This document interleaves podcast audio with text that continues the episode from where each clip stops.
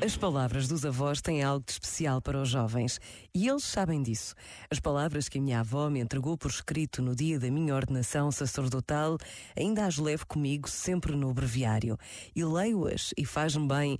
As palavras são do Papa Francisco que não se cansa de falar da importância dos mais velhos na construção de uma sociedade melhor. Por vezes, basta a pausa de um minuto para nos recordarmos dos nossos mais velhos e rezarmos por eles. Pensa nisto e boa noite. Este momento está disponível em podcast no site e na app.